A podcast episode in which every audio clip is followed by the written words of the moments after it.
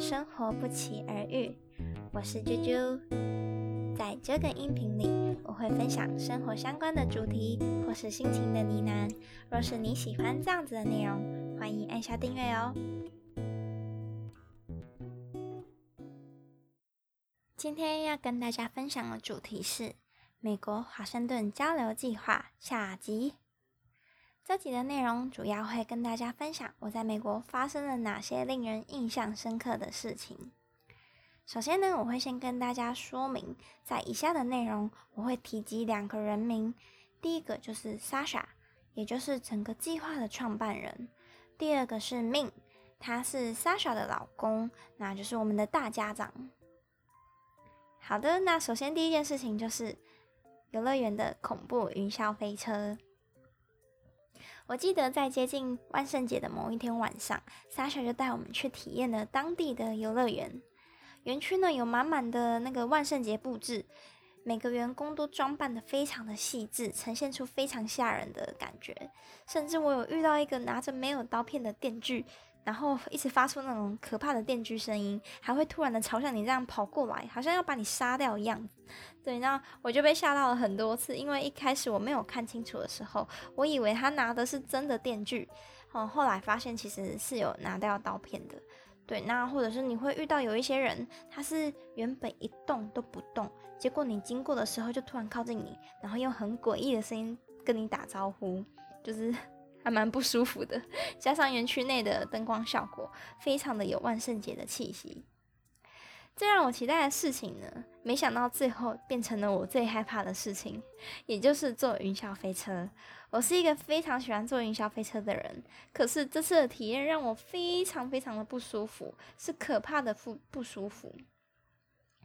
呃，在玩云霄飞车的时候，只有我跟命去排队而已，所以我们过程当中就在聊天啊。那他就跟我介绍了这个云霄飞车，它有非常古老的历史。我们可以发现，那个整个座位都是用木头去做的。那直到我们要坐上去的时候，命他就突然跟我讲说：“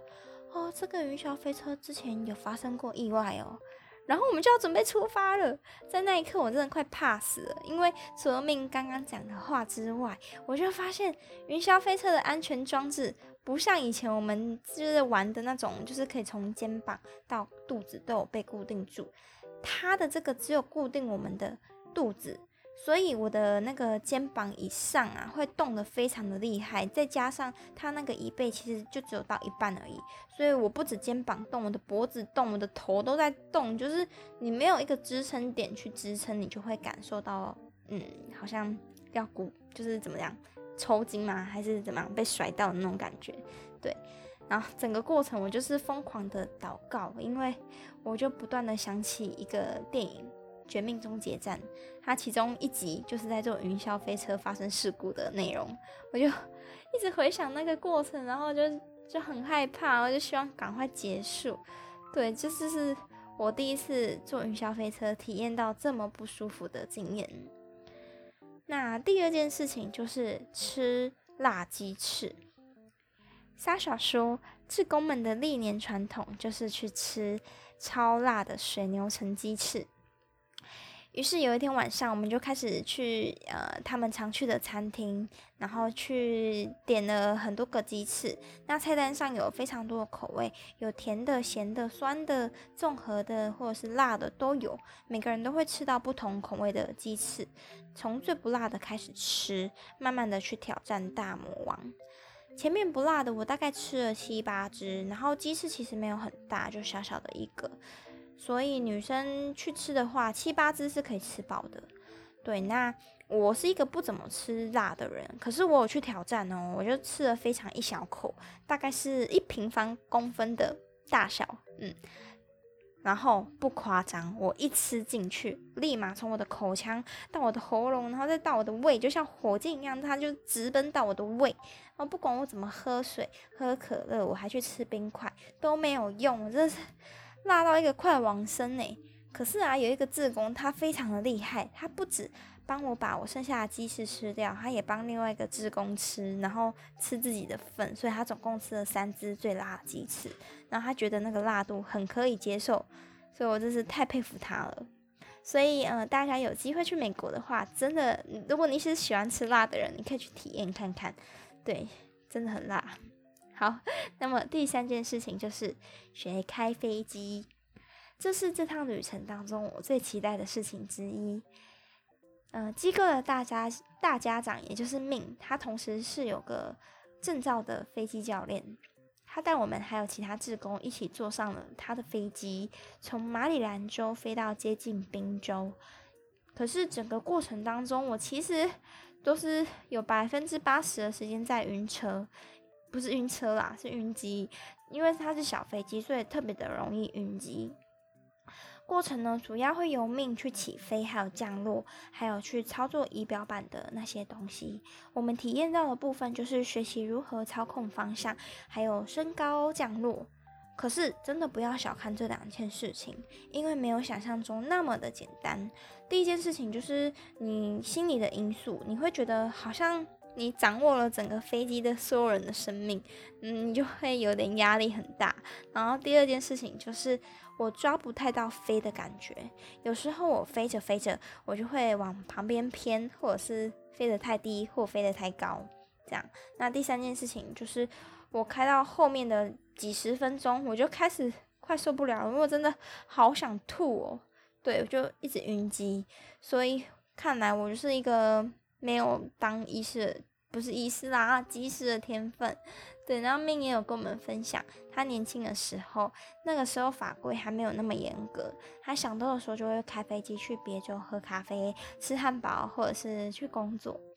那我这边也补充一下，就是早期的时候有很多小飞机场，里面都有食物店、饮料店，所以呃，真的会有很多人从这个机场飞到别的机场去喝咖啡。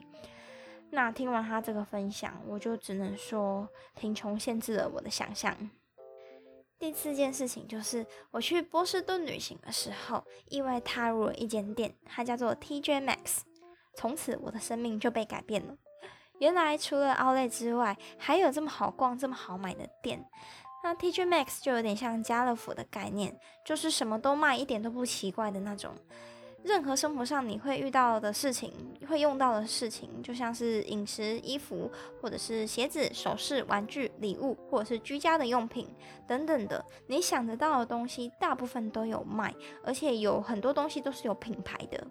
我去的时候接近感恩节，因此商品是打折、打折再打折，就打到快骨折的那种，那我买的非常的爽。第一次去的时候，我就大概是花了四个多小时，结果隔天我就是买买的还不够过瘾，所以我隔天又再安排了一段时间再继续逛，然后也是一逛就逛了四个多小时。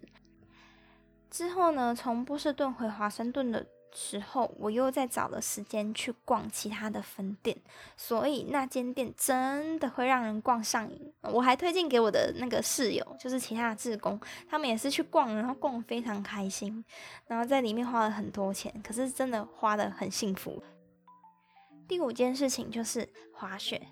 我在来美国之前，我其实没有去滑过雪，所以我听到要去滑雪的时候，我真的是好雀跃哦，然后开始想象自己滑雪很帅的样子。可是自从我穿上那个滑雪鞋之后，我就渐渐的感觉不妙，因为那个滑雪鞋真的非常的重。我其实没有做什么特别的事情，我就是先走走路，然后拍拍照。十几分钟过去之后，我的脚就开始有点痛了。然后后来教练就开始教我们滑雪，然后 我就发现我完全没有办法控制我的脚，因为除了那个滑雪鞋之外，它会再扣上滑雪板，所以整个重量又变得更重，我就举不太起来。然后要转方向的时候都不能转，然后有一点像是，嗯，我用我的膝盖在用力，但其实我应该要整个脚用力的，反正就是。整个过程是蛮伤我的膝盖，那我就是努努力的练习一段时间之后，我发现我还是没有办法顺利的转弯，但是我有学了一点点的呃刹车，因为刹车很重要，如果没有刹车，我会一直跌倒。可是反正就是也没有学的很好啦。那后来就是很期待的跟大家一起搭上缆车，然后我们到坡上一起要往下滑，可是那个过程就是让我很挫败的一个过程。嗯，我看大家都滑得非常的顺利，然后滑得非常的好。反观我呢，就是要转弯也不是，然后一直滑倒，然后刹车有时候也会刹一刹就滑倒了，然后更严重的就是我会一直撞到我的膝盖，因为我的膝盖真的很不好，所以撞到膝盖的当下我真的很想哭，因为真的很痛。最后我撞了几次，有一次我撞了很大力，然后撞那一次之后我就就不想起来，我就一直坐在地板，然后教练就跑过来关心我。然后我就跟他说，我不想起来，我我我不想动了，就就 快要哭了这样。对，然后我就开始自暴自弃，然后就一直坐在地上。然后其他的志工就很担心，反正我就跟他讲说，没关系，我就是先坐一阵子。然后大概坐了一阵子之后，就开始爬起来，然后呃往下滑，慢慢的滑，就不像刚刚滑的那么快。对，反正嗯。滑雪我也不擅长啦，下次可能也不会想滑雪了，真的太难了啦！还是是因为教练的关系吗？嗯，好坏哦，这样怪教练，没有啦，没有啦，反正是我自己的问题。对，但是还是一个特别的经验，至少我有体验过，就是想象中不一样。嗯，